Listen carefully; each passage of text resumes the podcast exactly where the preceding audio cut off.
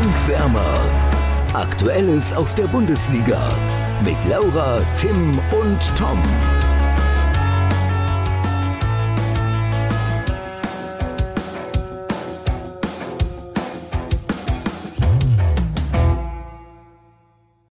Berlin ist rot und dieses Mal spare ich mir große Worte, sondern wir kommen ausnahmsweise direkt zum Topspiel, Laura und Tim. Ja, Finde ich auch mal gut, wenn du mal nicht so viel redest. Hey. Ja, sonst labern wir alle vorher ziemlich lange rum. Ich würde sagen, äh, Hertha Union 1 zu 4. Das dritte Duell, was nach Union geht. naja, ähm, jedenfalls, ich lese einmal ganz kurz die Tipps vor. Laura tippt 0 zu 2, Tom 2 zu 1 und ich lag mit 3 zu 0 dann doch knapp daneben. Ein bisschen, ja. Die Differenz stimmt es sozusagen, Tim. Ja, genau. Ich dachte, hä, ist doch mein Punkt. Eigentlich seid ihr der Beste, genau, ja. ähm, ja, somit gewinnt Laura. Ich habe leider die Punkte immer noch nicht vorliegen. Wir was, was hat Laura getippt, sorry? 0 zu 2 als einziger halt auf ah, okay, okay, okay. Ja, gut, dann ist das Ding klar. Ja. Guck, wie du das direkt anzweifelst. Nee, ich habe einfach irgendwie, das ist da rein und da raus und dann ja. äh, war ich mir gerade nicht sicher, was, was eigentlich der Tipp war.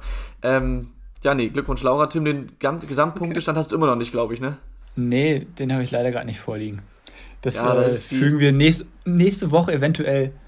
Ich glaube, sogar nächste Woche wird, glaube ich, sogar knapp. Aber schauen wir. Wir müssen mal schauen. Die räumliche Trennung macht es nicht einfacher. Aber, äh, Tim, wie hast du denn das Spiel gesehen, deiner Hertha? Ich fand's vor allem in der ersten Halbzeit, aber eigentlich über, weit, äh, über die komplette Spielzeit sehr enttäuschend. Ja, die erste Halbzeit war sehr enttäuschend. Ähm, da hat Hertha eigentlich nicht stattgefunden. Da hat eigentlich wirklich nur Union gespielt. Was mich dann ein bisschen gewundert hat, als sie den 1 zu 0 geführt haben, durch äh, Haraguchi, das alte Kopfballungeheuer. Ähm, Erstes also Kopfballtor also, in der Bundesliga übrigens. Ja, und man muss sagen, Lotka hat Hertha sowas von vorher im Spiel gehalten und danach auch noch. Also was der mhm. gehalten hat. Da hat Lothar Matthäus gesagt, es ist Weltklasse. Ähm, ja, es war Weltklasse. Er hat ihn auch mit Oliver Kahn verglichen. Also Den jungen Oliver Kahn, weil es ja, ein so okay. emotionaler Torwart ist. Und das, wenn man das aus der emotionalen Weise macht, da, äh, aus der emotionalen Sicht macht, dann kann man das schon verstehen in meinen ja. Lotka hat mir aber auch allgemein gut gefallen. Ich find, ja, absolut. Ich finde aber Lotka in den Interviews immer herrlich. Da merkst du einfach, dass das keiner ist, der seit Jahren dabei ist. Das ist von der Art das und Weise eine ganz geil. andere. Genau, ultra. Also ich meine, es ist nicht mehr so, dass er da irgendwie herausragend ist, aber ich finde, er hat gute Aussagen und seine gesamte Art ist einfach so sympathisch und so anders im Vergleich zu dem, was, was viele andere Spieler davon sich geben. Ist halt ähm, einfach authentisch. Das ne? macht er einfach, genau, es ist authentisch und es macht Spaß, ihm zuzuhören.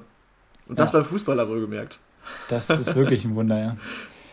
Ja, und dann, ich weiß nicht, also, also die erste Halbzeit haben wir, glaube ich, schon schnell abgehakt dann. Ähm, ja. Zwar, also da hat Hertha, ich weiß auch nicht, was da der Plan war der Linksverteidiger, ich habe den Namen vergessen, feiert sein Bundesliga-Debüt. Sowas macht Magath ja auch immer ganz gerne in solchen Spielen. Äh, allerdings halt als Linksverteidiger, der normalerweise Rechtsverteidiger ist, als Rechtsfuß auf der Linksverteidigerposition, ist ein undankbares Debüt. Eitschberger meinst du jetzt, ne? Ja, genau. Ja. Normalerweise, also in der Jugend spielt er Rechtsverteidiger, weil er halt auch Rechtsfuß ist und hat mhm. jetzt sein Debüt gefeiert auf der Linksverteidigerposition und war auch komplett überfordert.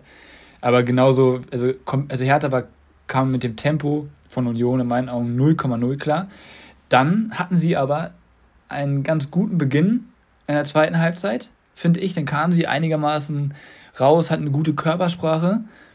Und dann das Tor, ein, ich will nicht sagen, dass er herausragend war, ja, aber dieser Pass von Thysar war herausragend. Da kannst du dich reinlegen. Der war wirklich richtig, richtig, richtig. Ich will richtig nicht sagen, dass er herausragend war, aber er war herausragend. Nee, den kann man, den kann man auch einfach loben. Also ohne Scheiß ja, ist absolut. wirklich so. Der war, ja, und das, dann das Tor ist dann trotzdem glücklich. Weil Renault rutscht so ein bisschen aus, aus den würde er sonst locker abfangen. Maolida wartet da und Baumgartel stolpert dann den Ball ins Tor. Was ich Baumgartel auch gönne, weil ich den überhaupt Vor allem nicht sehr mag. kurios, ne? Also erst, erst mit dem Fuß, dann ja. mit der Schulter irgendwie, also ganz, ganz verrückt. Ja, er hat im Interview danach halt gesagt, er dachte halt, Renault hat ihn. Also, und ja. der rutscht dann halt weg. Mhm. Und ist, dann ist natürlich unglücklich. Äh, ja, aber was man dann es, sorry, es war, es war ein Eigentor, auch ein kurioses, aber du hast trotzdem recht, um jetzt deine Aussage von vorhin nicht abschwächen zu wollen. Ähm, es war schon schön herausgespielt von der Hertha. Also, das Richtig war dann schön, auch ein ja. spielerischer Moment, der, der, gut, der mir gut gefallen hat. Und ich erinnere mich da bei Eigentor immer an, an Peter Bosch, der äh, vor, vor der ersten Saison bei Leverkusen, also auch schon ein bisschen her jetzt, gesagt hat, wir werden in dieser Saison so und so viele Eigentore erzwingen, aufgrund der Art und Weise, wie wir spielen. Und deswegen kann auch ein Eigentor ein schön herausgespielter Treffer sein.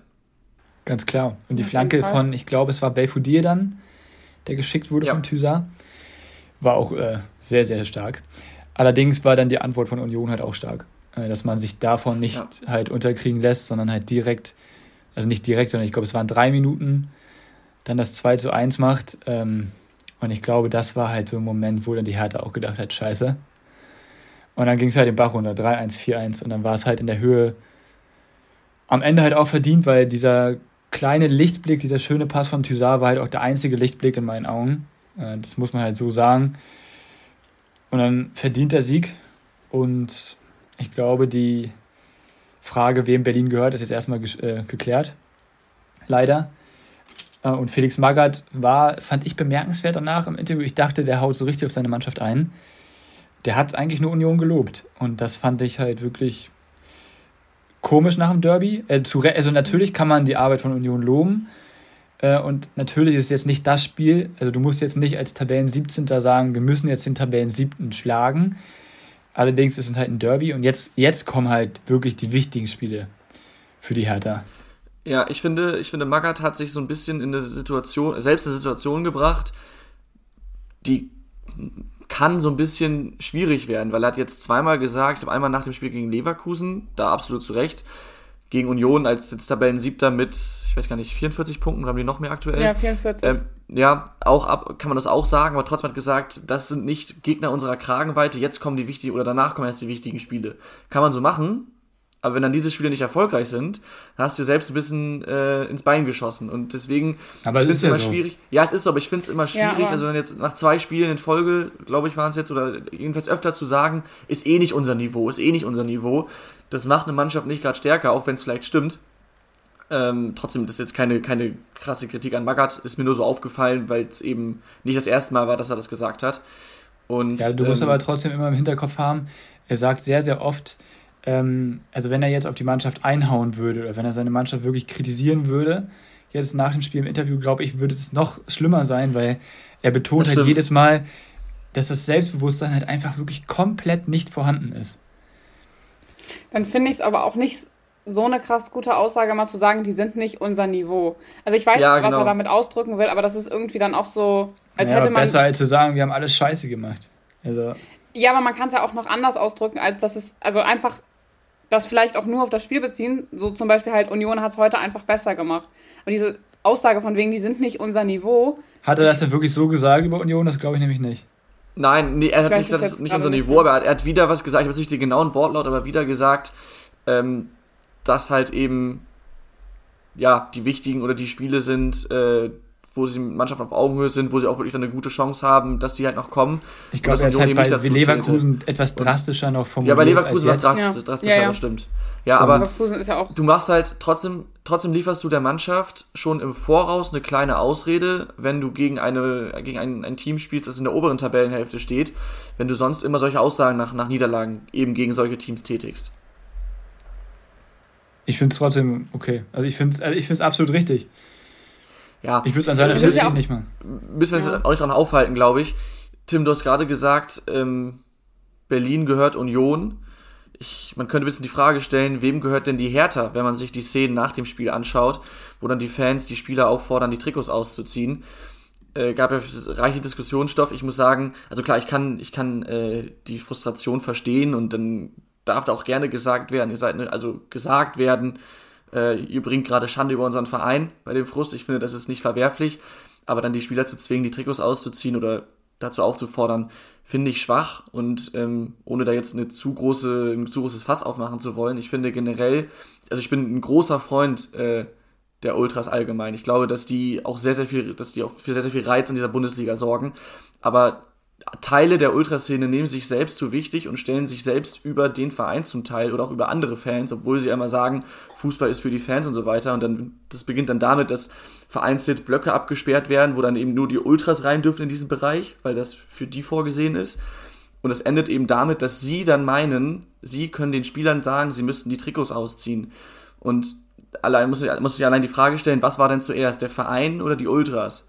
Und äh, da finde ich es immer schwierig, sich so darüber zu stellen und äh, für sich selbst für so wichtig zu nehmen. Und das fand ich dann sehr, sehr, sehr, sehr schwach von den Hertha-Fans, bei aller Enttäuschung. Ja, ich würde da gerne zwei Sachen zu sagen. Also einmal erstmal zu den Ultras allgemein. Da hast du ja auch gerade gesagt, dass du ein Freund von Ultras ähm, bist, bin ich auch, weil ich finde auch jetzt gerade an diesem Wochenende in den Stadien war überall so geile Stimmung auch. Absolut. Also auch gerade jetzt beim Berlin Derby, ich fand es, also Pyro ist halt immer so ein bisschen schwierig. Kann man, finde ich, es sieht halt geil aus, aber man kann es schlecht bewerten, weil es ist halt verboten. So. Aber grundsätzlich finde ich, war die Stimmung halt richtig, richtig geil. In, in vielen Stadien, auch zum Beispiel ähm, in Nürnberg, auch wenn das jetzt nichts mit Bundesliga zu tun hat. Aber da finde ich Ultras dann halt auch wichtig, weil diese Stimmung ist schon echt richtig wichtig, dass die auch wieder in den Stadien da ist. Aber ich finde auch, dass die Ultras sich dazu wichtig nehmen. Und ich finde auch, ähm, das ist ja jetzt auch nicht das erste Mal, dass das so eskaliert allgemein in der Bundesliga. Also ich finde, also jetzt auch noch letztes Mal oder letztes Jahr auf Schalke geblickt, finde ich, es ist jetzt keine ähnliche Aktion, aber das ist schon sehr heftig, finde ich. Und ich finde, wenn du Spieler so direkt angreifst, und man hat ja auch Bilder gesehen von unten, wenn die dann wirklich, die, die auch nicht nur sagen, dass sie die ausziehen sollen, sondern den praktisch auch von Leib reißen, als Spieler fühlst du dich dann ja auch gar nicht mehr wirklich so sicher oder wohl, wirklich auch zu spielen. Und das, ne, es ist halt eine schwierige Situation für den gesamten Verein, auch für die Spieler. Deswegen finde ich es halt schwierig, da dann wirklich nicht nur zu sagen, zieht die aus, sondern die auch vom Leib zu reißen. Ich kann aber auch verstehen, dass die Spieler das gemacht haben, gerade auch die Jungen, weil du bist halt auch verunsichert in so einer Situation, ne? Und du willst dann halt auch nicht noch mehr Konflikt. Also ich stimme euch da komplett zu. Äh, ich habe mich auch sehr darüber gefreut, dass die Ultras wieder da sind und die Stimmung am Wochenende war wirklich toll. Trotzdem hatte ich jetzt dieses Wochenende viele Momente, wo ich gedacht habe, boah, also wenn ein paar von diesen Idioten, also wirklich Idioten, ähm, nicht da wären, wäre es auch nicht schlimm. Wenn ich jetzt mal an die Szene in Kiel denke, wo ja. man dann nach vier Minuten ja. für eine Spielunterbrechung sorgt. Ja, Böller ähm, sind und, halt und jetzt, und jetzt auch sowas macht wie die Berlin-Fans, das ist halt alles, also die sagen, sie wollen das Beste für den Verein, ja.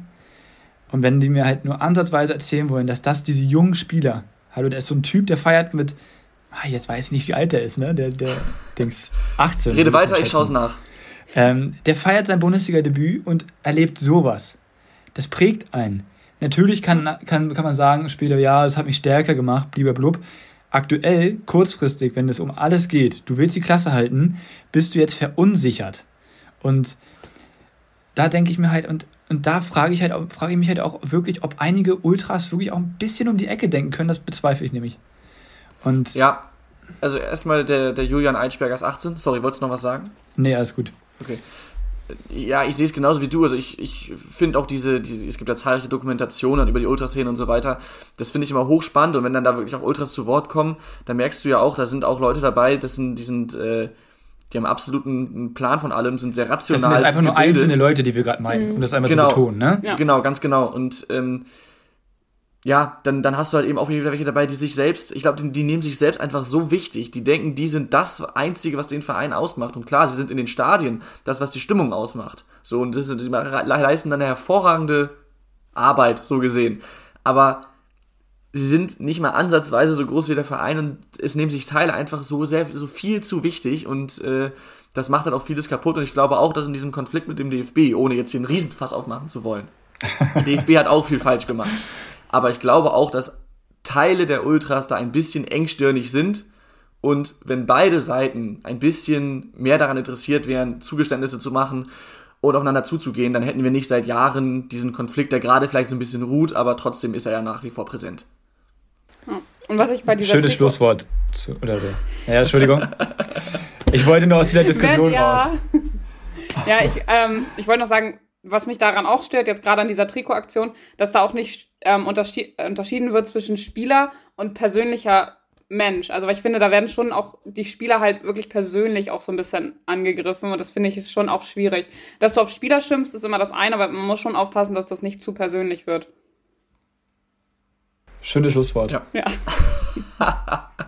Schlusswort zu dem Spiel, Schlusswort äh, zu, den, zu, den, zu der, zu der Ultra-Thematik. Und wir kommen zum nächsten Spiel. Da geht es um den Europapokal, nämlich Frankfurt gegen Freiburg. Endstand 1 zu 2. Ich würde mal sagen, ein Unentschieden wäre am Ende gerecht gewesen, aber wenn du einen Nils Petersen hast, dann macht das oft mal den Unterschied. Nicht mal ein Unentschieden wäre gerecht gewesen. Selbst Nils Petersen hat im Interview nach dem Spiel gesagt, sie wären mit dem Punkt zufrieden gewesen. Und äh, wenn das Nils Petersen sagt, der immer sehr, sehr ehrlich ist und das Spiel auch gut einschätzen kann, also Frankfurt zweimal abseits, also zwei Abseitstore geschossen, in Pfosten und generell in meinen Augen viel mehr vom Spiel. Freiburg war einfach effizienter. Äh, aber das zeigt jetzt auch, damit ich nicht hier immer als Freiburg-Kritiker dargestellt werde, das zeigt die Entwicklung vielleicht auch von, von Freiburg, dass man halt solche Spiele jetzt auch gewinnen kann. Dass wenn der Gegner überlegen ist, und was ich beeindruckend finde, dass die in der 70. Minute immer noch so viel Power haben nach dem Spiel äh, am Donnerstag gegen Barcelona. Äh, die das, Frankfurter ja. Die Frank ja, ja, genau. Äh, dass, dass die dann Freiburg so hinten reindrücken können noch, aber dass Freiburg dann halt einfach abgewichster ist. Also, und das ist halt wirklich so. Und äh, von daher Respekt Freiburg und ich würde fast leider sagen, aus Frankfurter Sicht, das wird eng mit der Europa League. Ah, da bist du ein bisschen zu schnell. Haben die nicht 43 nee. Punkte und Platz nee, 7 nee. hat 4, Nee, nee Frankfurt, hat, Frankfurt hat 39 Punkte, Platz so, 7, ja, Union hat 44. Und jetzt ratet mhm. mal, wer am nächsten Spieltag gegeneinander spielt. Es ist Union gegen es Frankfurt. Geht mir, Tom, die Betonung liegt auf Europa League. Conference League ist noch ein anderer Wettbewerb. Ja, gut, aber. Ich glaube schon, dass Europa League eng wird. Ja, Freiburg, also Freiburg holen sie nicht mehr. Davon kannst du ausgehen. Das stimmt. Ja. Freiburg ist jetzt neun Punkte vor. Hoffenheim ist aber, hat aber auch nur 44, wie Union auf Platz 7 und Hoffenheim schwächelt seit Wochen. Kommen wir auch noch zu. Dementsprechend ja, würde ich. Mir die, schon klar. Und vielleicht geht ja sogar noch die Champions League äh, am Main, wenn denn, wenn denn äh, der FC Barcelona rausgekickt wird in der Europa League und das Turnier am Ende gewonnen wird. also nach dem Spiel am vergangenen Donnerstag gegen Barcelona ist es nicht ganz unmöglich, würde ich sagen, dass sie jetzt äh, am Donnerstag gewinnen. Also es war schon richtig, richtig gut. Ja, aber ja, wir sind jetzt äh, gerade hier, ich glaube, durch fünf Spiele auf einmal durchge durchgehasselt. Lass mal bei Frankfurt gegen Freiburg bleiben. Äh, Laura, hast du noch was dazu zu sagen? Äh, nee, jetzt so zum Spielverlauf eigentlich nicht. aber ich freue mich halt für Freiburg, dass sie halt das Spiel gewonnen haben, weil das war schon wichtig. Jetzt sind sie, glaube ich, vier Punkte vor Hoffenheim. Ich glaube, die haben 48 Punkte. Ähm, also äh, es sieht langsam wirklich nach Europa aus und ich finde, das hat sich Freiburg einfach nach der Saison oder auch der Entwicklung in den vergangenen Jahren einfach wirklich verdient. Und dann mal gucken, wie das äh, nächste Saison dann läuft. Absolut. Und wir haben ja, also vor allem Tim, aber auch ich, äh, wir haben ja schon mal gesagt, dass äh, vor einigen Wochen, dass wir nicht glauben, dass Freiburg sich da oben so gut halten kann. Und jetzt sind sie sogar nur drei Punkte hinter Champions League Platz 4. Da steht zwar Leipzig, die sich da absolut nicht verdrängen lassen werden, aber Leverkusen aber, ist, ja. ist, auch nur ein Punkt weiter vorne und Leverkusen schwächelt ein bisschen. Und, und die haben Personalsorgen. Genau. Sein Urgroßvater. Ur, sein ja. Urgroßvater. So. Na, Hallo? Ja, und, und Dortmund sein Urgroßvater. Jetzt fällt Tar auch noch aus, Bakker fällt auch noch aus, also Leverkusen wird hart. Eben, aber dann sind es plötzlich nur noch vier Punkte. Aber da, da, aber da, kommen wir auch noch. Auf Leverkusen kommen wir auch noch. Ja. Genau, also es ist, es hängt ja alles zusammen heute, das ist Wahnsinn. Ähm, und dann würde ich sagen, schauen wir jetzt auf Leipzig ganz kurz, über die haben wir gerade auch schon mal gesprochen. Die haben mit 13-0 gegen die TSG Hoffenheim gewonnen. Ich glaube, das Spiel kann man relativ gut abkürzen damit, dass Leipzig einfach wie in den letzten Wochen es, also es weitergemacht hat. Die, die spielen einfach super Fußball, sind dann auch effizient. Hoffenheim war chancenlos quasi. Und darf man. Die, ja, ja, man darf was. Entschuldigung, ich wollte dich jetzt nicht unterbrechen. Habe ich jetzt, ich weiß. Aber man darf das nicht zu äh, hochhängen, weil Hoffenheim, die, allein die Dreierkette, äh, musste komplett neu zusammengebastelt werden. Äh, das darf man nicht vergessen. Die haben echt viele Ausfälle gehabt, auch wenn sie immer noch eine gute Elf hatten, ja. Trotzdem haben sie in dieser Weise noch nie zusammengespielt, gefühlt. Und dann nach Leipzig, boah, gute Nacht. Und da habe ich direkt meinen äh, ersten Gewinner der Woche, nämlich Marcel Heizenberg, der ja. das erste Mal wieder in der Startelf steht und dann, ja, ich, also wie ich finde, ein richtig, richtig, richtig, richtig schönes Tor macht. Ja. Ja, hat er war mehrere Monate verletzt sogar, oder? Sehr lange. Ich weiß gar nicht, ja. wann ich das letzte Mal von Anfang an ein Spiel gesehen habe. Ja, ja. Das stimmt. Und ähm, wenn wir über die TSG sprechen, dann darf man nicht vorenthalten, dass sie jetzt seit vier Spielen sieglos sind. Und es war schon die dritte Niederlage in Folge. Das ist eine sehr, sehr erschreckende, ähm, ja, zwischen, der sehr erschreckender Zwischentrend. Und trotzdem sind sie noch Sechster mit 44 Punkten. Das zeigt, wie gut sie es davor gemacht haben. Und deswegen würde ich sie jetzt da oben aus dem Rennen um die Europa League Plätze keinesfalls abschreiben. Aber sie müssen schon zusehen, dass sie da den Turnaround schaffen, sonst machen sie sich halt in dem letzten Drittel der Saison eine eigentlich sehr starke Leistung nochmal wieder kaputt. Zumal es auch wirklich nicht mehr viele Spiele sind. Also du hast jetzt auch Fünf, nicht groß ja. Zeit, ja, du hast jetzt auch nicht groß Zeit, einen Trend noch umzuwerfen und die anderen spielen ja auch weiter mit. Also, ne, das ist halt schon so. Ja, aber gute, gute Nachrichten ja. für Hoffenheim. Das nächste Spiel ist am Sonntag um 17.30 Uhr gegen Kräuter Fürth. Zu Hause, das kann man durchaus mal gewinnen und dann, äh, ja, sind die wieder, sind die wieder voll mit drin. Ja. Und man, wie gesagt, man darf nicht vergessen, dass sie wirklich viele Ausfälle hatten, ja? Ja, ja, klar. Leipzig. Ja, also, klar, aber trotzdem. Was die letzten Wochen nicht äh, rechtfertigt, ich weiß. Ja. Aber das, äh, also ich bin davon überzeugt, dass sie es irgendwie schaffen werden. Hoffentlich. Hätten ja, sie verdient. Ich gehe auch davon aus.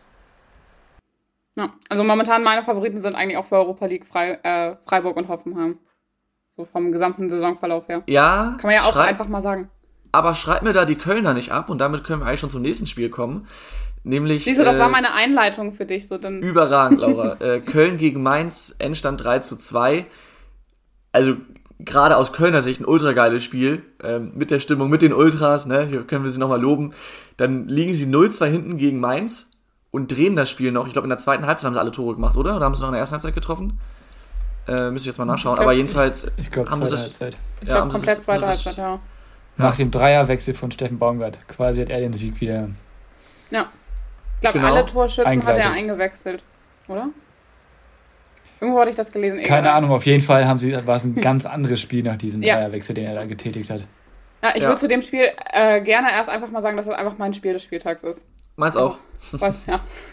so überrascht mich nicht. Einfach von der Stimmung und das Spiel dann aus Kölner Sicht noch zu drehen, war schon sehr krass. Vor allen Dingen, weil jetzt halt auch wieder, sie haben, glaube ich, 43 Punkte, die Chance auf Europa doch noch wieder da ist. Da ähm, finde ich, hätte man vor ein paar Wochen auch nicht mehr mitgerechnet. Für Mainz tut es mir extrem leid, weil die unter der Woche gegen Augsburg auch schon einen unglücklichen Spielverlauf hatten und dann verloren haben. Wo übrigens Tim ähm, vorausgesagt hat, Augsburg gewinnt unter keinen Umständen gegen Mainz. Nur mal, um das kurz einzuschieben. ja. Normalerweise hätten sie das Spiel auch nicht gewonnen, äh, aufgrund der Schiedsrichterentscheidung. Ja, ja, das stimmt. Um das nur mal einzuschieben. ja, sehr gut, ja Tim, sehr gut. unter, dem, unter dem Umstand, dass der Schiedsrichter eine Fehlentscheidung getroffen hat. Die aber, die er sogar, ach Laura, sei, ja. lass es sein, wirklich. Äh, übrigens ist es auch mal ein Spiel des Spieltags, ne? Köln. Okay, okay. gerade vergessen zu sagen. Mensch, so viel Einigkeit, das ist ja, das ist ja wunderschön. Ja, der Spieltag war aber auch mau. Ja, das war. Also es war schon auch das beste Spiel, finde ich. Und wenn da als, also ein Heimspiel in der ersten Halbzeit 0 zu 2 hinten liegst und dann das Spiel noch 3-2 gewinnst, das ist halt Spiel des Spieltags, ne? Ja. Auf den Punkt gebracht und ich würde sagen, dann haken wir den 29. Spieltag ab und kommen zum nächsten, zum 30. Und da haben wir mal wieder ein Topspiel, das den Namen mehr als verdient hat. Nämlich das Duell zwischen dem dritten und dem vierten, Leverkusen gegen Leipzig. Beide Teams haben wir jetzt eigentlich heute schon so ein bisschen angeschnitten. Bei den Leverkusern muss man sich ja, jetzt nicht Sorgen machen, aber sie haben halt eben doch sehr viele Verletzte. Das, das, das schwächt sie auf jeden Fall. Zuletzt beim, beim 0-0 gegen Bochum war es aus meiner Sicht auch eher eine enttäuschende Leistung. Klar, Diaby rutscht da beim, beim in guter alter Florian Keins Manier, ihr werdet euch erinnern, aus dem Pokalspiel gegen den HSV, äh, in guter alter Florian Keins Manier rutscht da beim Elfmeter weg und schießt sich selber an, dadurch zählt das Tor nicht, ist bitter, aber auch ansonsten hatte Leverkusen jetzt in einem, warte, was, das war in Bochum, ja gut, trotzdem hatten sie nicht so viele Torchancen und äh, Leipzig ist die Mannschaft der Stunde, die Mannschaft der Rückrunde und ähm, das wird ganz schwer. Ja, eure Tipps bitte, Laura. Ja, ähm, ich finde es ein bisschen schwierig zu tippen, weil jetzt Leverkusen tatsächlich eher schwächere Wochen so hatte. Ähm, aber Leipzig spielt halt unter der Woche auch noch ein schwieriges Europa League-Spiel gegen Bergamo. Ähm, in Bergamo auch noch? In Ber also das wird auch, ja, genau, da kommt der Reisestress dazu und dann musst du halt auch gucken, dass du das Spiel gewinnst. Hinspiel ist ja 1-1 ausgegangen. Ähm, das bedeutet, da musst du dich halt auch nochmal aufreiben. Aber ähm, ich finde, Leipzig spielt momentan einfach einen sehr überzeugenden und einen sehr, sehr guten Fußball. Ähm, deswegen würde ich trotzdem auf 1 zu 0 oder auf 0 zu 1 tippen. 1 zu 0 für Leipzig am Ende. Ist notiert. Sonntag 19.30 Uhr ist auch absolute Topspielzeit. Ja, absolut. Ähm, ja, ich habe ja gerade schon einiges zum Spiel gesagt. Das Einzige, was aus meiner Sicht für Leverkusen spricht, ohne jetzt, dass ich Statistiken durchgegangen bin, ist halt eben, wie Laura auch gerade sagte, das Viertelfinal-Rückspiel für Leipzig äh, in Bergamo. Ähm, trotzdem glaube ich, dass sie genug Körner haben, um am Sonntag um 19.30 Uhr ein gutes Spiel zu machen und dann schlagen sie Leverkusen mit 3 zu 1. Und eine Sache, auf die wir gleich vielleicht mal ganz kurz eingehen können, nachdem Tim seinen Tipp gesagt hat. Ein Sky-Experte, ich weiß nicht, war es Didi Hamann? Ich bekomme es nicht mehr zusammen. Darf ich dir mal einen Tipp noch sagen? Ja, ja, warte kurz. Ja, gut, dann sag ich so einen Tipp. Äh, 0 zu 2. Weil ich glaube nicht, dass. Äh, und ihr sagt die ganze Zeit, das Einzige, was für Leverkusen spricht, ist dieses Auswärtsspiel. Ganz im das Gegenteil. Das habe ich nicht gesagt. Ganz im Gegenteil, das spricht sogar in meinen Augen nochmal für Leipzig, weil Fußballer wie Nkunku, äh, wie Olmo, wie Silva, die leben von diesem Spielrhythmus, ja, dass sie auch diese englischen Wochen haben. Das hat Thomas Müller selbst gesagt. Aus Bayern Sicht auch mal dass, dass man einfach davon auch lebt. Also klar hat man dann auch wieder 90 Minuten in den Knochen, aber der wurde jetzt auch nach einer Stunde runtergenommen äh, gegen, gegen Hoffenheim. Klar konnte man sich das da auch erlauben, aber trotzdem glaube ich, dass das äh, eher sogar gegen Leverkusen spricht, wenn Leipzig halt wirklich einfach sich weiter einspielen kann. Und ich glaube halt, die Spielweise von Leverkusen, die können Leipzig richtig wehtun, wenn sie das Personal, was sie normalerweise hätten, auf den Platz bringen können. Haben sie aber nicht.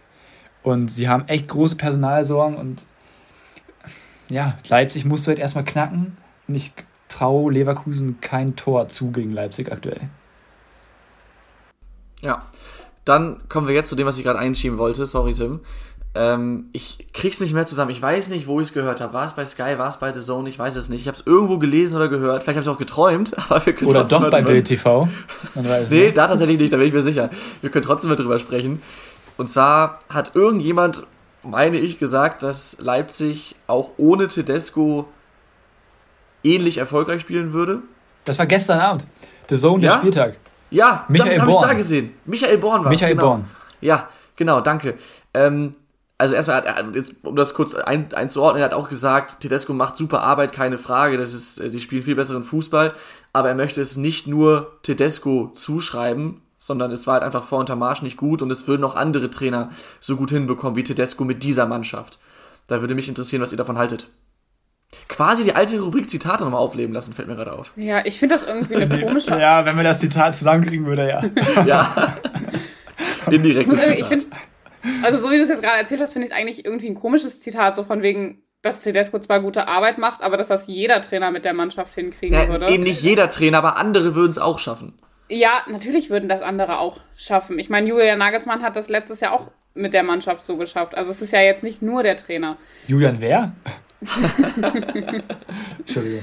Ähm, aber Jesse Marsch hat es ja nicht geschafft, finde ich. Und ja, dann finde ich das schon ja, eine schwierige ist, Aussage. Weil das war ja eben sein Punkt. Warte, das war ja eben sein Punkt. Es liegt nicht daran, dass Tedesco so ein herausragender Trainer ist, sondern es liegt daran, dass es mit Marsch einfach nicht gepasst hat. So. Aber, aber halt ja. Trainer wie Tedesco, aber halt andere Trainer auch jetzt nicht nur ein Trainer von FC Bayern, sondern ich habe jetzt kein anderes Beispiel, aber auch aber ein anderer vernünftiger Bundesliga-Trainer würde das auch schaffen. Vielleicht noch Oliver Glasner. Ich finde, aber ich finde, das trifft eigentlich auf jede Mannschaft zu, weil es muss ja nicht, du brauch, also wenn du nur einen herausragenden Trainer hast, der kann ja nicht aus einer, sag ich mal, jetzt aus einer Gurkentruppe auf einmal einen Champions League-Kandidaten machen. Du brauchst einfach den passenden Trainer für die Mannschaft. Also das muss einfach passen. Weißt du, also natürlich ein Trainer. Ich weiß, worauf du hinaus willst, ja. Ja, also ich finde, das ist einfach eine irgendwie eine überflüssige Aussage, weil Tedesco Null. ist ja jetzt nicht nicht, warte, lass mich doch ausreden, Tim, weil ich finde, Tedesco ist ja jetzt nicht alleine dafür verantwortlich, dass Leipzig auf einmal wieder Fußball spielt. Die Spielphilosophie von ihm passt einfach zu dem, was die Mannschaft spielen möchte und kann. Und dann passt es einfach und dadurch sind sie erfolgreich. Ich finde das schwierig zu sagen, ähm, ja, also ja, jetzt, ich, jetzt habe ich mich gerade selber rausgebracht. Ja, ja. ich glaube, dein, dein Punkt ist klar, aber ich glaube, das ist im Prinzip auch genau das, was Michael, was Michael Born mit der Aussage auch meinte. Ja, irgendwie, er sagt ja. doch lediglich nur, also ich, der Moderator hat das, glaube ich, so formuliert, dass RB Leipzig unter Tedesco halt wirklich, also sie sind die beste Rückrundenmannschaft. Ja. Äh, ob sie nicht, wenn Tedesco von Anfang an da gewesen wäre, ob sie vielleicht sogar nicht hätten die Bayern ärgern können. So, das war so dieser Tenor der gesamten Aussage. Und mhm. dann meinte er halt, dass eben dieses Tedesco-Gerede, sage ich jetzt mal so, das, das überspitzt formuliert, dieses Tedesco-Gerede, dass ihn das vielleicht ein Stück weit stört, weil die Mannschaft einfach ein herausragender, also der Kader ist herausragend. Mhm. Und mehrere Trainer könnten mit dieser Mannschaft ähnlichen Erfolg leisten. Okay, ja gut, dann verstehe ich Wir haben ja auch vor der Saison in dem Kontext. Okay, wir haben wir ja auch vor der Saison gesagt, gesagt dass, sie dass, sie den breitesten Kader der Bundesliga ja. haben und dazu auch in der Spitze stark aufgestellt sind. Wenn du dir mal einen Kunku anguckst, auch einen Silver, der mittlerweile in Fahrt gekommen ist. Ähm, ja. Allerdings muss man auch einen Tedesco halt loben dafür, dass er halt das aus dieser Mannschaft gemacht hat, die halt vorher wirklich verunsichert war. Und er hat halt nicht so viel verändert. Er hat die, er hat die, klar, die Spielweise angepasst. Und da können wir gerne nochmal auf die äh, Folge mit Philipp Hinze verweisen. Da hat er es ja sehr, sehr gut erklärt, was äh, Tedesco jetzt alles anders macht. Und ich glaube, kommunikativ ist er halt einfach, der Typ spricht fünf verschiedene Sprachen. Der kann fast jeden einzelnen Spieler direkt ansprechen. Äh, das ist genauso wie Seoane bei Leverkusen. Und das ist, glaube ich, auch für die Zukunft der Trainer richtig, richtig wichtig. Mhm. Und das zeichnet ihn einfach aus. Und das muss man dann halt auch anerkennen. Ja. ja. Deswegen, das meine ich ja mit, er ist halt der passende Trainer für die Absolut. Mannschaft. Also, und das sagt ja auch jeder in der Mannschaft. Jeder liebt ihn, ja, ja. jeder mag es, mit ihm zusammenzuarbeiten. Von daher, it's Deswegen, a match. Ja, ich finde das halt, weil jetzt zum Beispiel, also jetzt noch ein anderes Beispiel, um meine Aussage noch, also was ich sagen wollte, Taifun Korkut ist ja auch per se auch kein schlechter Trainer zum Beispiel. Aber es hat halt mit der Mannschaft und der Konstellation nicht gepasst. Er ist jetzt kein herausragender Trainer, aber er ist ja per se kein schlechter Trainer. Ja, also guter Trainer, ja, schlechter Trainer, guter Trainer, schlechter Trainer, das können wir jetzt vielleicht auch gar nicht so krass beurteilen, aber wenn man sich halt mal die letzten Stationen, die letzten Bilanzen von Taifun Korkut anschaut, ja. okay, dann war das doch eher mau. Finde ich ein ja. blödes Beispiel. Ja, ja es war vielleicht, aber es war jetzt so das, also letzte ja. Beispiel von der Trainerentlassung, das mir jetzt zum Beispiel eingefallen ist. Ja, nee, dann, aber da passt, dann hätten wir das Thema, glaube ich, geklärt. Ich fand es noch ganz interessant, als ich es gestern Abend oder ja, gestern Abend eben gehört habe. Ähm, wir können zum nächsten Spiel kommen. Das ist auch sehr interessant. Da wird es ähnlich gute Stimmung geben, äh, wie jetzt beim letzten Spiel der Gastmannschaft. Sehr kompliziert, aber egal. Und zwar geht es ums Derby Gladbach gegen Köln. So. Und äh, ja, also wir haben es vorhin gesagt, Köln im Kampf um die europäischen Plätze voll mit drin. Gerade jetzt dieses 3 zu 2 gegen Mainz kann nochmal einen richtigen Boost geben, äh, in der Entstehung auch und auch mit der Stimmung eben. Und ähm, auf der anderen Seite Gladbach haben sich so ein bisschen gefangen, würde ich mal sagen. Die sind jetzt seit vier Spielen ungeschlagen, haben drei der letzten vier Spiele gewonnen, allerdings auch gegen Hertha, Bochum und Fürth. Ne? Muss man auch einordnen können dann. ähm, trotzdem Gladbach könnte Köln so ein bisschen diesen Europa League Kampf vermiesen mit einem Sieg und wenn Gladbach gewinnen würde, wären sie auch nur drei Punkte hinter Köln. Also das ist gar nicht mal so klar, wie man vielleicht anfangs denkt, wenn man an diese schlechte Saison ähm, der Gladbacher halt eben zurückdenkt. Ja, schwierig. Also ich glaube tatsächlich, dass, ähm, wenn ich mich richtig erinnere, hat auch Köln die letzten Derbys jetzt immer gewonnen. Also auf jeden Fall das in der Hinrunde haben sie gewonnen. Ich weiß nicht, letzte Saison haben sie, glaube ich, auch beide gewonnen. Ich schaue es für dich nach, rede weiter. Ja, danke. Ähm, ich sehe Köln, ehrlich gesagt, so von dem, wie sie momentan spielen, eigentlich schon vorne. Aber du hast recht, man darf Gladbach halt auch nicht unterschätzen, nur weil sie jetzt eine schlechte Saison spielen eigentlich, weil der Kader und die Anlagen sind ja da. Ähm, deswegen glaube ich schon, dass du im Derby dann auch mit den Fans wieder im Rücken und ich glaube, das wird auch richtig, richtig gute Stimmung und zwar ähm, von beiden Fanlagern, ähm, ja, da hast du halt einfach Gladbach den Heimvorteil hat. Und das ist mit Fans, ist es halt einfach so, dass es ein Vorteil sein kann. Deswegen bin ich sehr gespannt, wie das Rhein-Derby dann ausgehen wird. Ja, Köln hat die letzten beiden Spiele gewonnen. Das Hinspiel 4 zu 1, okay. das Rückspiel der letzten Saison 2 zu 1 und äh, das Hinspiel der letzten Saison hatte Gladbach mit 3 zu 1 in Köln gewonnen. Mhm. Ja, nämlich auch äh, Gladbach gegen Köln war ja das erste Geisterspiel mit Corona. Ja, das weißt du? Ja. Krass. Das ich hab's ich verdrängt. Das war ein ganz krasse. Da waren die Fans dann noch draußen vom Stadion, ist die ganze Mannschaft ah, so hoch stimmt, und so. Mhm. Stimmt. Das haben sie aber damals noch gewonnen, aber das ist so ewig schon her. Ja. Also. Ja. ja. Ja, also ich weiß zum Beispiel nicht, wie ich Köln einschätzen soll nach diesem Spiel, weil die erste Halbzeit ist halt einfach erschreckend gewesen. Das darf man so auch sagen. Und ein Dreierwechsel, klar kann man Baumgart dafür loben. Allerdings wird er mir generell ein bisschen zu viel gelobt. Er wird mir zu hoch gelobt in letzter Zeit. Äh, klar hat er einen guten Dreierwechsel gemacht, äh, aber warum hat er denn nicht vorher so aufgestellt, dass du eben nicht 0 zu 2 hinten liegst? Er hat sich ja selbst in diese Situation gebracht. Das muss man dann auch einfach mal hinterfragen. Ja, in meinen Augen. Und der Fußball, den Köln in der ersten Halbzeit gespielt hat, war nicht so gut. Und in und den letzten Wochen, in den letzten zwei Spielen, glaube ich, war Köln ja fußballerisch auch schon enttäuschend, wenn ich mich richtig erinnere. Das hat Baumgart ja auch öffentlich kritisiert. Und was man jetzt auch nochmal sagen muss, äh, Gladbach hat die Spielweise so ein bisschen angepasst. Sie spielen mit Embolo, Tyram und Player vorne mit diesen drei Stürmern, ja. Und Riecht nach Büffelherde. Das ist halt wirklich die. Adi Hütter hat sich seine Büffelherde neu formiert. Der neue Sportvorstand von Gladbach hat jetzt auch schon wieder davon gesprochen, diese drei Spieler halten zu wollen auf einmal. Also da weiß man auch nicht, was man möchte.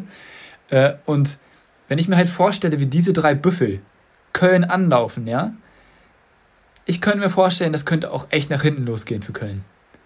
Weil diese Spielweise vom Baumgart mit diesem Aufbau von den, über die zwei Innenverteidiger und dann mit Skiri, dem Sechser, es ist schon relativ offen. Und wir haben schon oft in dieser Saison gesehen, was passiert, wenn man Ballverlust hat. Dann sind halt irgendwie doch alle Kölner relativ weit weg gewesen.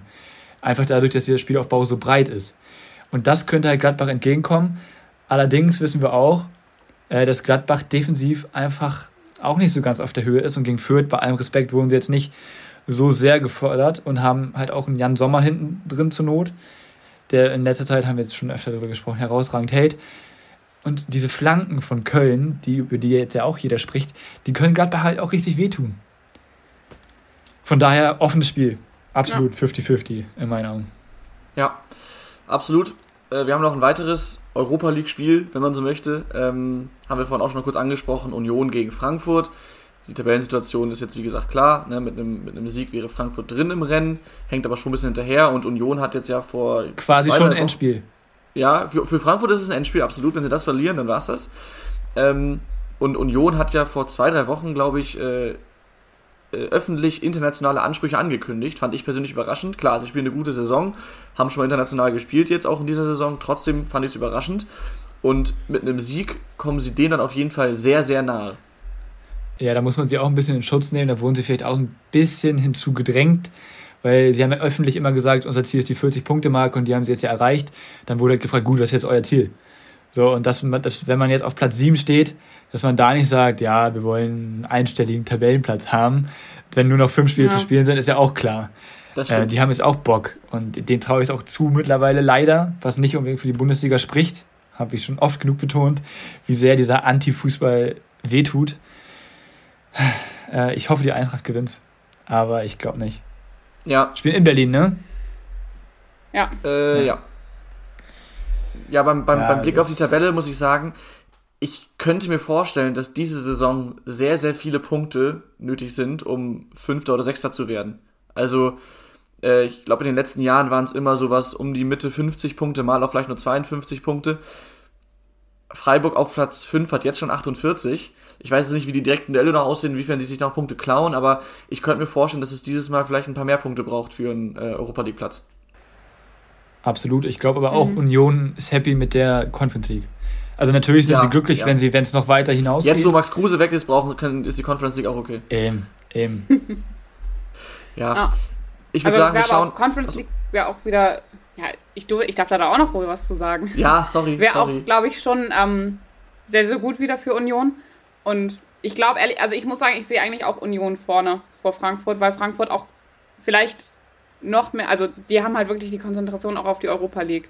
Also Klar, in diesem In diesem Spiel, ja. Also ich finde Frankfurt von der Spielanlage eigentlich auch besser, das ist ja auch klar. Aber in diesem Spiel sehe ich Union vorne. Ist mir auch wichtig zu sagen, ich finde Frankfurt spielt in letzter Zeit einen richtig, richtig guten Fußball haben sich aber leider halt irgendwie nicht belohnt. Jetzt gegen Freiburg das beste Beispiel. Also ich finde, da entsteht langsam eine Achse, obwohl jetzt auch bald dann der Umbruch wieder höchstwahrscheinlich ansteht.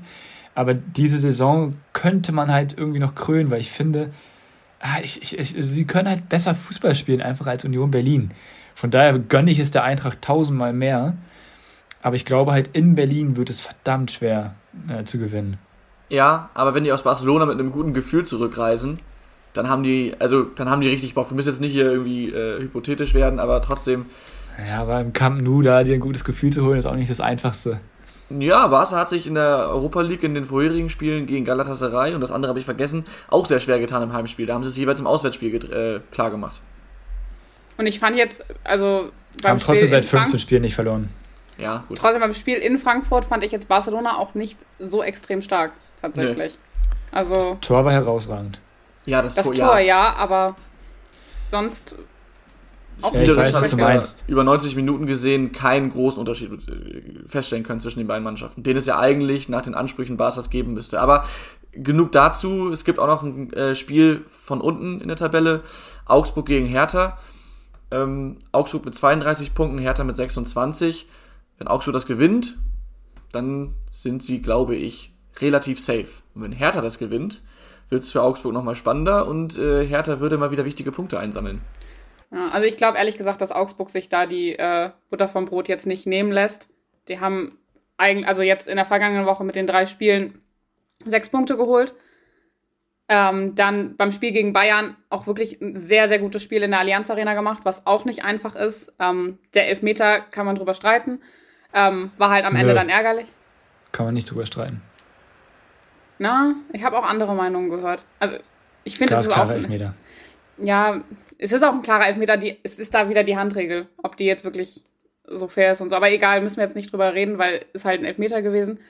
Ähm, aber Augsburg kommt momentan echt über viel Mentalität. Die spielen zu Hause. Ähm, auch da sind dann die Fans wieder ein wichtiger Faktor, finde ich, weil die auch gegen Mainz, finde ich, komplett da waren. Ähm, und ich glaube ehrlich gesagt, dass Augsburg das jetzt, also Klassenerhalt finde ich dann schon zu sagen, dass du dann safe bist, ist schwierig, weil es kann auch immer noch nach hinten losgehen.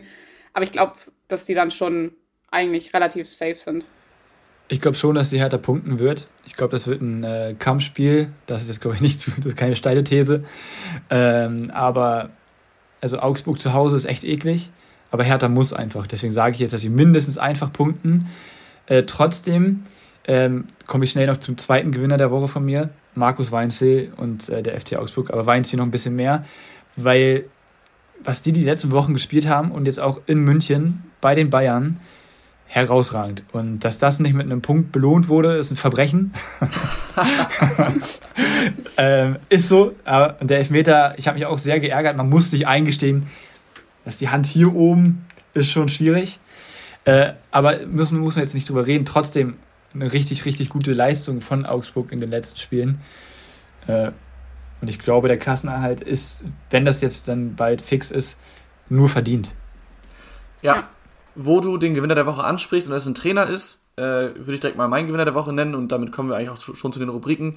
Bei mir ist es Christian Streich, der hat mit dem Sieg in Frankfurt seinen 105. Bundesligasieg als SC-Trainer eingefahren und hat damit die, die Freiburger Legende Volker Finke überholt. Der hat nämlich 104 Siege nur, in Anführungsstrichen, geschafft. Deswegen Christian Streich mein Gewinner der Woche. Ja, ich kann meinen auch direkt nennen, weil der auch eigentlich ganz gut dazu passt. Es ist einfach der SC Freiburg weil ich finde, die spielen. Ähm, ja, so, das passt einigermaßen, wenn deren Trainer Das passt ein bisschen, ne? Nee, ich finde das. Ähm, ja, ich sag's einmal ganz kurz. Ich finde, Freiburg spielt einfach eine sehr, sehr starke Saison und dass die gegen Frankfurt gewinnen, hätte ich eigentlich nicht gedacht, dass sie es jetzt getan haben. Auch wenn ein bisschen glücklich, ähm, finde ich im Kampf um Europa einfach richtig, richtig wichtig. Zeigt ja auch die Tabelle und deswegen sind sie mein Gewinner der Woche. Ja, sehr gut, dann kommen wir zu den Schätzfragen. Die habe ich vorbereitet und wir, sta wir starten mit meinem Gewinner der Woche. Ich habe es gerade gesagt, Volker Finke hatte äh, 104 Siege als Freiburg-Trainer. Dafür hat er 340 Spiele gebraucht. Meine Frage lautet jetzt, wie viele Spiele brauchte Christian Streich für seine 105 Siege? Ist nur Bundesliga, ne? Nur Bundesliga. Ja. Ja, Laura, magst du anfangen? Wie viele hatte der andere nochmal? 340. Hm. Einmal kurz. Äh, ich glaube, ich sag 320. Okay. Ich bin der Meinung, er hat neulich erst nämlich sein Jubiläum gefeiert. Ja, aber ich weiß mit nicht. Freiburg. Ja. Deswegen sage ich 305. Ihr seid beide nicht schlecht, aber Laura ist sehr, sehr gut. Es waren 318 ah. Spiele. Oh. Ja. Dann ja, zweite Frage. Absolut. 1 zu 0 für Laura. Zweite Frage. Berlin ist rot, aber gilt das auch für den All-Time-Vergleich im direkten Duell? Es gab insgesamt elf direkte Duelle von Hertha und Union, sowohl in Bundesliga, Pokal als auch zweiter Liga. Meine Frage, wie viele Spiele von diesen elf gewann Union Berlin? Kannst du die Frage bitte nochmal wiederholen, tut mir leid. Wie viele von elf direkten Duellen in Bundesliga, Pokal und zweiter Liga hat Union gegen Berlin gewonnen? Er äh, hatte Union gegen Hertha gewonnen. Ähm, Fünf. Okay. Ich wollte auch fünf sagen. äh. Ja, meinetwegen darf sie das. Musst du mir jetzt sagen. Ja, wenn du damit leben kannst, wenn du so schlafen kannst, Laura. nee, ich sag, ich sag, ich sag sechs. Tja, schade, Laura, hättest du da fünf gesagt, es war nämlich fünf. Ja, aber. Tim, ne? du bist aber auch, Tim, du bist so ein Hund, dass du erstmal ein schlechtes Gewissen gibst, wenn sie auch fünf sagt. Ja. Ja, was soll ich Tim sagen? verliert ja wegen uns auch immer Punkte beim, stimmt, äh, stimmt. beim Tippspiel. Da, da, sei ihm das gegönnt. Äh, Und so ist es jetzt nochmal spannend für die letzte Frage. Genau, da sei ihm das gegönnt. Der Vollständigkeit halber, ähm, drei Spiele endeten unentschieden und drei gewannen die Hertha. Jeweils immer Heimspiele, die gewonnen wurden bisher. Interessante Statistik. Bis jetzt, so gelesen. Du, bis am Wochenende jetzt, oder? Ja, ja, genau. Okay, krass. Äh, hatte ich nicht auf dem Schirm, danke. Äh, dritte Bitte? Frage, Zwischenstand 1 zu 1. Über den BVB haben wir heute gar nicht gesprochen. Äh, die haben sich ja einige Verletzte geholt beim 2 zu 0 Sieg in Stuttgart am Freitagabend. Unter anderem auch wieder Rainer, der nach wenigen Minuten, nee, nee nach, nach zwei Minuten oder so sich schon verletzt hat. Also mhm, ganz, ganz früh im Spiel. Fällt wieder aus, hat auch bitterlich geweint, weil er halt eben wieder verletzt ist. Jetzt das Saison aus. Das ist einfach bitter für so einen jungen Spieler, so oft verletzt zu sein. Ähm, mit meiner Frage streue ich vielleicht ein bisschen Salz in die Wunde, aber wie viele Spiele hat er in dieser Saison bereits verletzt oder krank gefehlt? Und wir sind jetzt am 29. Spieltag, ne? Hm. Oh, ich sag, ich sag 20. Der war schon. Ha, jetzt würde ich 20 sagen. Mist. Das holt einen ein. Es holt einen ein. Ähm, Mist, Mist, Mist, Mist. Ähm, ja, eins mehr sagen ist auch blöd. Das sage ich 22. Ja, du hast recht. Eins mehr sagen ist blöd. Zwei mehr sagen noch blöder, denn es war eins weniger. 19. Nein! Das ist schon echt. Aber viel, also, ja? es waren natürlich auch dankbare Schätzfragen. Jetzt, man konnte nicht sehr, sehr weit daneben liegen. Trotzdem, muss man euch zugutehalten, äh, ihr wart beide eigentlich immer sehr nah dran. Nicht schlecht. Laura gewinnt am Ende 2 zu 1. Ja. Das ist krass. Das muss man sich hart verdienen. Nein, Spaß. Also Endstand 2 zu 1 für Laura. Herzlichen Glückwunsch. Und wir wären am Ende angekommen, oder? Ja. Ich habe heute das Tippspiel und die Schätzfragen gewonnen. Hey, darauf ja. erstmal einen schönen Shampoos. Ein Geburtstagsgeschenk. Wollte ich auch gerade sagen. ja, denn Laura hat heute Geburtstag. Aber am heute, ja. heute am Montag, genau. Ähm, ja. Wie gesagt, liebe Zuhörer, das wär's. Vielen Dank für, wie immer fürs Einschalten. Ähm, wir hören uns nächste Woche. Macht's gut. Ciao, ciao. Haut rein. Tschüss.